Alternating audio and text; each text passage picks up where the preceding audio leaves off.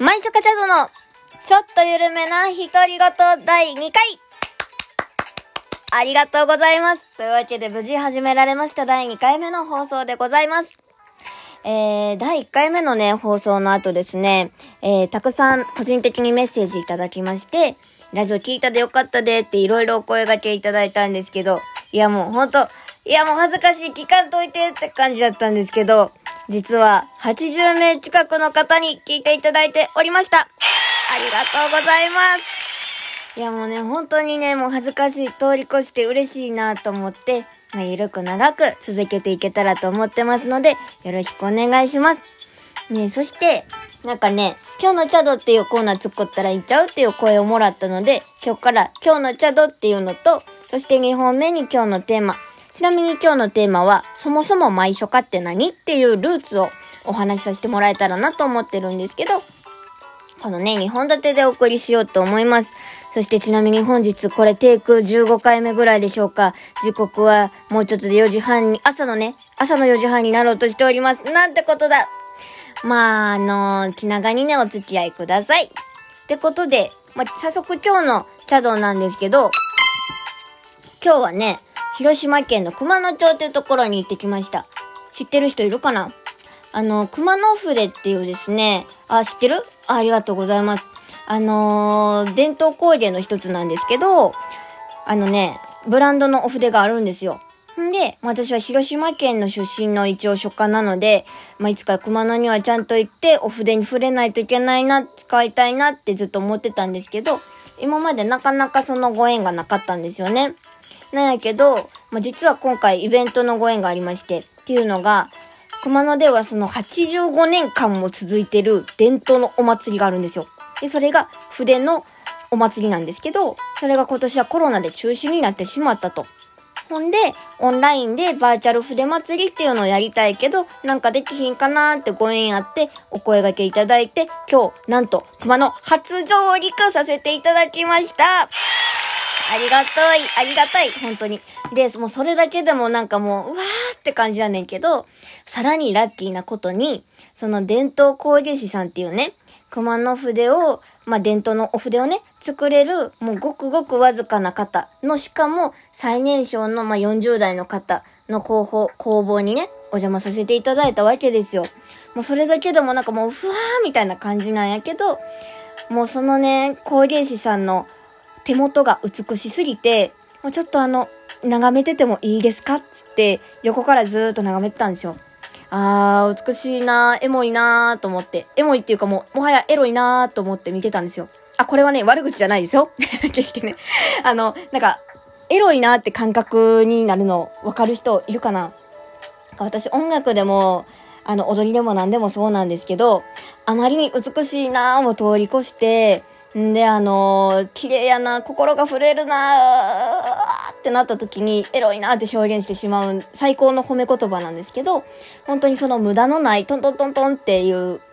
あのー、気持ちいい音とか、動きとか、その手さばきですよね。で、それがほんまに美しくって見とれてたんですよ。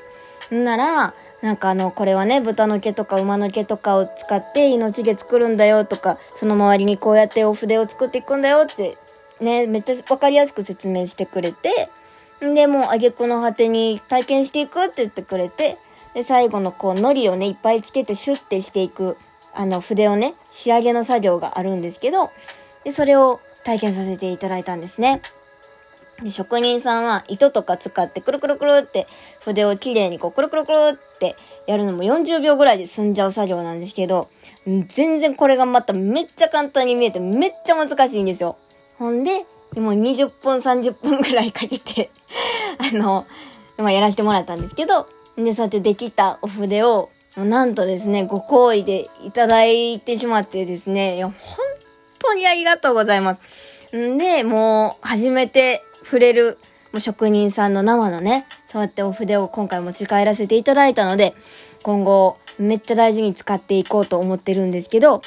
そう、そんなね、めちゃめちゃ嬉しいことがありました、今日は。あ、で、そうそうそうそう。で、その、オンライン筆祭りっていうのは、9月の22から27日の6日間。で、あの、いろんなね、コンテンツがあるんですけど、全国の書家さんが、あの、筆のね、あの、ワークショップやられたりするんですけど、なぜか私は、9月23日に、あの、熊野筆のええやつで、ボディブラシで、あの、水着姿になって、あの、体を洗う、まあ、あの、パフォーマンス後のドロドロの隅のついた体をきれいに洗えるんだよっていう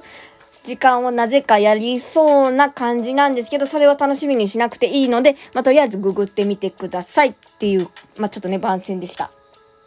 はい。まあ、とりあえず筆がね、すごい美しかったっていう話をしたかったんですけど、まあそんなね、いい感じの今日でございました。喋りすぎた。はい。というわけで、えー、今日のテーマ、そもそも毎書家って何っていう話なんですけど、そう、毎書家ね、読んで字のごとく、舞いながら書くっていうパフォーマンスをする人です。で、これは造語なので、もう私しか肩書きつけてないんですけど、あのー、だから、初めて聞く方も多分きっと多いし、多分ね、聞いただけでは絶対想像できひんと思うんやけど、あのー、まあ、ここにね、至る経緯っていうのをちょろっとだけお話できたらなと思ってます。で、そもそも、あのー、まあ、さっきね、偉そうにお筆の話させてもらったんですけど、あのー、書とか踊りとか何も習ったことがなかったんですよ、もともとは。で、まあ、なんでその、書家をやることになったんかっていうことなんですけど、大学時代にですね、これ私すっごいなんかもう人生悩みすぎて病みまくってた時期があって実は。なんか、大学を辞めるか辞めへんかとか、もう、あの、まあ、正味、それですごい悩んでしまってたんですけど、なんで自分の人生一個決められへんのやろ、自分、ダメなんかな、クソなんかなって思って、ほんまに、マジでや、もう、なんか死にたいっていうレベルまで病み切ってたんですね。んで、何も前が見えへんと、みんなから否定しかされへん。その時に、あの、道端で、こう、あなたの目を見て、インスピレーションで言葉を書きますっていう路上詩人の人に出会いまして、ほんで、まあ、瞳って言うんですって言って、わらをもすがる思いで何かええ言葉もらわれへんかなって思って、なんとなく座ってみたんですよね。なら、そこでもらった初めての言葉が、瞳が瞳でいる限り、瞳を応援してくれる人は一生途切れないっていう言葉をもらって、めっちゃ感動して、うわ、生きようってなんか思えたんですよね。その言葉で。んで、まあそれでその、ほんまにちゃんと前向きに生きようと思えたきっかけになったのがその言葉やったんやけど、まあそれがすっごい衝撃やったし、嬉しかったし、で、まあ、人がやってないことを何かやりたいなと思っていた時期なので、どこどこ所属の誰とかではなくて、何々をしてる佐渡っていうのが欲しくて、まあ、道端で字を書いてる女子大生っておらへんやろうと思って座ってみたのが最初。で、大阪梅田の JR 大阪駅と阪急の間の歩道橋に最初ブルーシートを広げて、で、色紙を置いて、あの、やったこともないのに、あなたの目を見て言葉を書きますって看板出したら、あの、最初来てくれはったお客さんが、セカンドバッグにお札ぎっしり詰まったおじさんやって、んで、書いた言葉に5000円をポってこう渡してくれはったんですよね。んで、値段も決めてない商売なんですけど、で、やったこともない、あのことをね、初めてだったんやけど、時給でもないお客さんが決めてくれるそのお金のあったかみ、重さ、それに感動して、それがなんかね、続いていったんですよ。で、そんなある日、まあその色紙というスペースだけではなくて、もっと大きいところに自分の溜まってる何かを出したいって思った時があって、で、それでね、音楽家の方、まあ当時ロックバンドオカンっていうバンドやったんですけど、のボーカルとギターの人とコラボさせてもらう機会があったんですね。んで、もうその人たちの音楽に合わせて書く。もう初めてのパフォーマンスをするよっていう機会やって、で、その時は純粋に書くだけって思ってたんですけど、もうそのね、歌とギター、音楽がめちゃめちゃ気持ちよすぎて、もう気づいたら動いてたんですよ、体が。ほんでもう体が動きながら書く、書きながら動いてる。でもその時のはもう踊りとも何とも言えへんかったと思うんやけど、自分の体感覚の中で天地一つ軸がバーンって通ったような感じと、んで、お客さんともみんな溶け合ったようなワンネスな感じ